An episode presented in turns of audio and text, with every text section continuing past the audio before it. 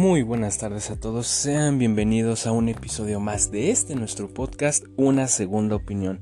El día de hoy hablaremos de la película La vida que queríamos, la cual se acaba de estrenar hoy día 11 de noviembre del año presente 2020, que corre a cargo de la dirección de Blerick Kofler, me parece, es un director alemán, originario evidentemente de Alemania, de género dramático, y que es una producción más de esta plataforma Netflix. Si bien esta película es un poco corta, yo opino, ya que dura hora y media, creo que es suficiente para contarnos una historia la cual es bastante llamativa y que tiene puntos los cuales son bastante extensos y que nos dan para bastante en este análisis. Pero bueno, para aquellos que no hayan visto la película y que más o menos quieran empaparse con lo que va a ser la trama a grandes rasgos y pues ver si se animan a verla o no, ahorita hablaré sin spoilers hasta lo que viene siendo el minuto 3. Después del minuto 3 ya empezaré a hablar directamente con spoilers y cosas muy particulares de la película que me gustaría aterrizar. Así que, a grandes rasgos, ¿de qué trata la vida que queríamos? Como bien dice el título, habla de lo que viene siendo la vida que quería el matrimonio de Alice y Niklas, eh, una pareja la cual lleva mucho tiempo intentando tener un hijo, pero que debido a que tienen problemas en cuanto a los este, óvulos y no se puede dar lo que viene siendo el,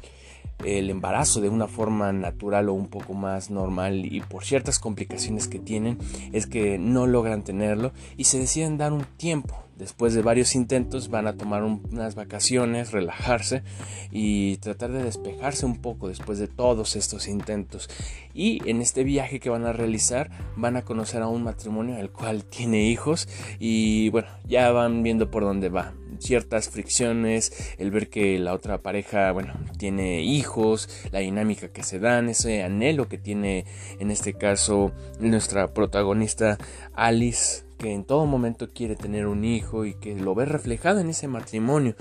Pero bueno, a grandes rasgos es un drama el cual nos va a llenar de emotividad y nos hará reflexionar de esta temática que sigue siendo un problema hoy en día. Pero bueno, esto es a grandes rasgos por si se animan a ver la película. Les digo, es entretenida y tiene sus momentos claves sin duda alguna. Así que bueno, ahora entrando en materia de spoilers, quiero hablarles de cosas muy puntuales de lo que viene siendo la trama, los personajes, que me llamaron bastante la atención en esta película. Y es que todo surge del problema, como bien comento, del matrimonio ya que vemos que la, dinámica que tiene Alice y Niklas se va mermando al pasar de los días mientras van conviviendo con ese otro matrimonio, el cual tiene una hija muy chica, como de unos 8 años más o menos, igual y un poco menos, y de un chico un poco más grande, el cual ha de tener unos 12, 14 años tal vez. No, no son muy claras las edades, pero es lo que uno puede interpretar. Y vemos que es curiosa la dinámica. En un principio pues empiezan a convivir y se da de forma natural, pero en el momento en que la niña empieza a convivir con Alice es cuando ella empieza a tener una especie de depresión al ver que pues podría ser la niña que ella tanto quiere, que le parece que es muy linda, tierna, y por otro lado está el otro chico el cual es bastante introvertido, el cual es muy separado de lo que vienen siendo sus padres, él se muestra desinteresado de las actividades de ir a la playa, de ir a escalar, ese tipo de actividades puede ser que podría hacer con su padre, jugar algún deporte, yo que sé, ese tipo de cuestiones. Se ve que el chico se siente ajenado a lo que hace su familia, se le ve en todo momento escuchando música, aparte, solitario, y esto es de suma importancia, pues vemos lo que es el desenlace de la película en sí mismo que lleva a que este chico trate de suicidarse. Y ojo, yo creo que ese es un punto el cual hablaremos un poco más adelante en el análisis, pero que también es importante. La visión que tiene tanto Alice y Niklas de lo que serían tener hijos es muy optimista en el sentido de que ellos se enfocan en todas las cuestiones positivas o que podrían ser atractivas al tener un hijo, más allá de la emoción que se siente de criarlo, de tenerlo, el amor, ese tipo de cuestiones, vemos que se enfocan en las cosas un poco banales o que no no no van en el aspecto de la obligación y más que la obligación es el deber que tienen como padres. Y esto se ve reflejado en el otro matrimonio en donde sí pasan momentos con los hijos, que platican, que esto y que lo otro, pero también hay momentos de responsabilidad en donde tienen que cuidarlos, en donde tienen que estar con ellos. Y este tipo de cuestiones son las que puede que parezcan un poco ajenas a ellos y que no le dan tanta importancia. Y que nos lleva al desenlace de la película, el cual es bastante ambiguo y un poco extraño diría yo, pero bueno, ya lo hablaremos casi al final del podcast porque en verdad ese es un punto muy particular e importante. Vemos que el peso que tiene este otro matrimonio es muy grande en la relación que tiene Alice y Niklas, ya que vemos que Niklas se logra identificar con el otro esposo y poder tener una dinámica de eh, vamos a escalar, vamos a jugar un rato tenis y es bastante orgánico. Mientras que Alice vemos que se va sumergiendo cada vez más en una especie de depresión arraigada del no haber podido tener a su hijo, en todas estas complicaciones médicas que vemos que en un principio se presentan cuando le dicen no, usted, este, el feto es demasiado pequeño, va a terminar abortándole, ese tipo de cuestiones. Y yo creo que eso es lo que hace que la película se sienta un poco dispareja, en donde vemos que Alice es la que empieza a tener el problema y la forma en la que empieza a invadir o atacar a Niklas se ve constantemente, ya que le dice, no, pues es que tú no me tocas, ya no hemos tenido intimación últimamente, a lo cual Niklas le dice, es que tú cuando quieres que tengamos algo es por, por la idea de quedar embarazada, no porque tengas ese gusto que quieras tener algo, ¿sabes? Y yo creo que eso es un punto importante, lo cual contribuye se va creando más y más a partir de que pues Niklas se va separando porque se siente incómodo con su mujer. Esta Alice es la que hace esa fricción hasta cierto punto porque se sofoca en el tema de los niños. Y, no es para menos. Vemos que de una u otra forma el matrimonio con el que están viviendo juntos o a un lado eh, contribuye a todo este sentir ya que vemos a los dos niños y todo eso que invoca en, en Alice vemos que es bastante intenso Ahora aquí quisiera hacer una pequeña pausa ya que vemos que a lo largo de la película se nos presentan a los hijos del otro matrimonio de una forma pues muy poco desarrollada en lo personal o cuando menos vemos que la niña, la menor Dennis, es muy... Mm, ¿Cómo decirlo? Eh, se construye un poco mejor que lo que viene siendo el otro chico, ya que ella pues sí tiene esos momentos de altibajo, ¿sabes? Por ejemplo, la escena en donde vemos que le rompe los, las gafas a Alice, entonces se enoja ella con la pequeña, en donde vemos que empieza a, hacer ciertas cosas infantiles y vemos que empieza incluso a sacar de quicio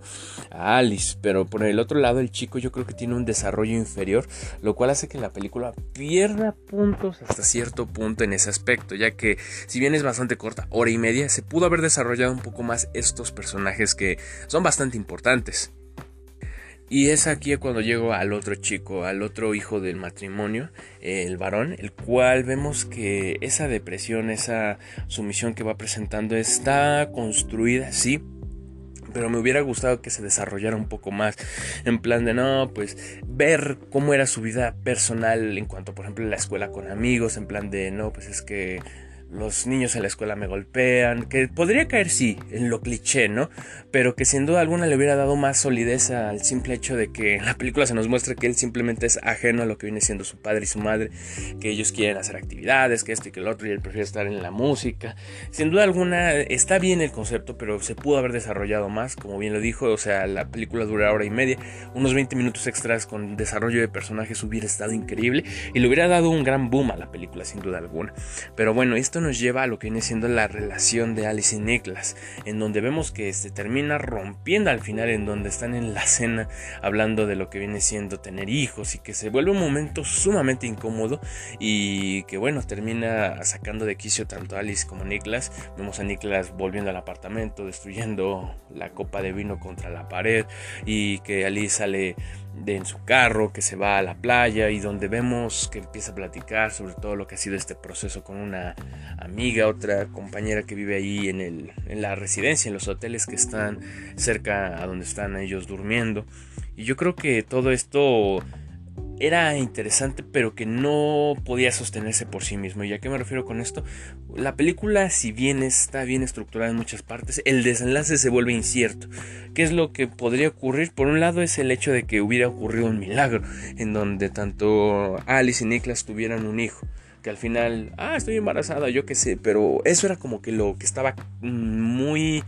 puesto. Y yo creo que todo esto, esta estructura se cae en el momento en que vemos eh, que se amanece, vemos que el padre de los del otro matrimonio empieza a buscar al chico y resulta pues que estaba inconsciente, que estaba ahogado, o sea, estaba en el agua y a su vez este se encuentra con las pastillas intoxicado y inconsciente y se lo termina llevando a la ambulancia, lo cual cambió bastante el panorama, si bien yo llegué a pensar podría que tomar este rumbo, pero no creo, ¿saben? Porque dije, si se van por ese rumbo se cambiaría un poco lo que viene siendo el, el orden o hacia dónde va la historia y es que lo logra hacer, en donde se ve que se empiezan a preocupar tanto Alice como Niklas de chico, porque convivieron con él, porque son este, los hijos de los vecinos, ese tipo de cuestiones sin duda alguna. Y yo creo que eso ayuda a que el desenlace de la película se sienta un poco más eh, orgánico, pese a que es un poco subjetivo el pensar en qué es final, ya que vemos que al final el otro matrimonio se termina yendo, por suerte el chico termina despierto, o sea, se logra salvar, le hicieron un lavado de estómago y van a volver pues a su hogar, básicamente, en donde vemos una pequeña escena en donde el padre dice de este chico, es que este chico lo tenía todo, él le dimos todas las oportunidades y aún así hace todas estas cuestiones donde vemos que se siente ajeno a lo que viene siendo su hijo. Y ojo, es aquí cuando quiero comentar eso que en ocasiones puede parecer muy burdo y obvio inclusive, pero que es cierto. Muchas veces los padres se comparan con los hijos de es que tú tienes más oportunidades, es que tú este, tienes esto que yo no tuve, tienes aprovecharlo y es entendible. Porque el padre, como al ser educador, trata de dar las oportunidades tanto materiales, eh, económicas, el bienestar, la salud a su hijo pero tal vez da por hecho que satisfaciendo ciertas necesidades que pueden ser carencias de él mismo, que tuvo en algún punto, se pueden descuidar otras y esas otras no necesariamente, pero pueden ser un factor el cual sea de mayor impacto. Y esto lo vemos en este matrimonio que tiene dos hijos. Uno en donde sí, la niña es muy dulce, que este, que el otro. Y el chico pues sí se nota un poco separado de la familia. Pero esto se debe a la estructura de la misma familia. En donde sí se dan, pues tienen, cuentan con dinero, pues se dan la vida, se puede decir. Pero son ajenos a lo que el niño siente, quiere y desea, por así decirlo en donde, como bien comenté, no se desarrolla si tiene problemas en la escuela, cómo le va en el ámbito personal, tiene amigos, novia, yo qué sé. y yo creo que ese es el aspecto que también se tiene que cuidar. No solamente la cuestión de, pues tienes ropa, tienes un techo, tienes comida, sino también ese aspecto más emocional, psicológico, el cual puede que sea ajeno a la familia, en donde sí, están al pendiente de él, pero ¿en qué sentido? En que no le falte nada, pero se descuide ese aspecto que ya mencioné y que hace que estos este matrimonio de Alice y Niklas se ponga a reflexionar todas las cuestiones desde el hecho de lo que les acabo de comentar, de tener un hijo y sus implicaciones. Ya no es solo la cuestión positiva de, no, pues hay que tener un hijo, que esto y que lo otro, cuidarlo, ese instinto que sentía Alice de a fuerzas quiero tener un hijo y quiero que sea mío, no quiero adoptar, no quiero que sea por donación de óvulo, no, quiero que sea mío biológicamente y tuyo, Niklas. Con lo cual vemos que cambia esa perspectiva en el momento en que reciben esta noticia. Y no es para menos, pues vemos que el chico se accidentó y que su vida estuvo a punto de perder. Yo creo que la película no desarrolla este último tercer acto de la mejor forma, ya que se siente muy rápido, muy abrupto el que se, pues el accidente, lo que viene siendo esta dinámica, el hecho de que tanto Alice como Niklas vuelven a su casa,